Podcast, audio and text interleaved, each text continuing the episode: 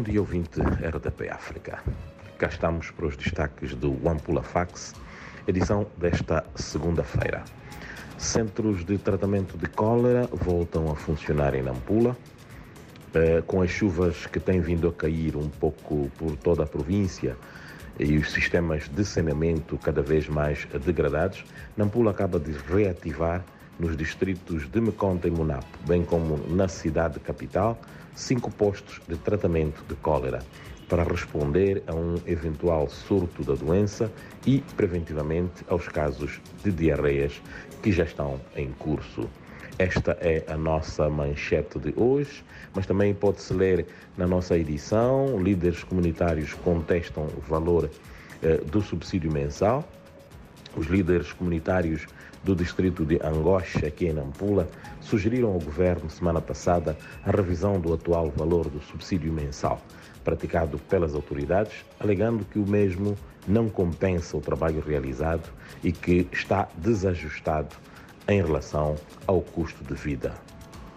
Lopes Cotela, um dos líderes comunitários do bairro do Murua, em Angoche, acha que os 700 meticais mensais pagos pelas autoridades não cobrem as despesas diárias, havendo toda uma necessidade de proceder-se à revisão do valor para que eles, alegadamente, se sintam valorizados e justamente compensados pelo trabalho de mobilização e consciencialização que têm estado a desenvolver.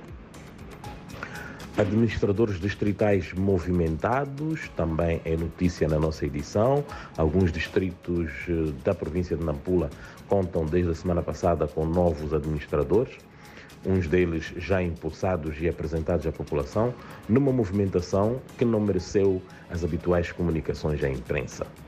O nosso jornal soube que, por exemplo, Rafael Tarcísio, que até então era administrador do distrito de Nampula, foi movimentado para Ripaue e para o seu anterior posto foi indicado Abderrahman Fernando, eh, que antes esteve a exercer a mesma função no distrito de Nacalavelha. Descargas atmosféricas já provocaram 11 óbitos. Eh, quatro pessoas, das quais três membros da mesma família, perderam a vida recentemente na cidade da Beira, vítimas de descargas atmosféricas, fenómeno que, cumulativamente, já matou 11 pessoas em toda a província de Sofala, desde o início da época chuvosa. A nossa edição hoje traz também um artigo de opinião do Major Manuel Bernardo Gondola, nosso colunista, sobre a crise energética na África do Sul, um país vizinho que declarou estado de emergência recentemente. Por hoje é tudo. Em termos de temperatura, Nampula espera uma máxima de 33 graus e uma mínima de 22 graus, com o pronúncio de chuvas lá para o final da tarde. Bom dia e até a próxima semana.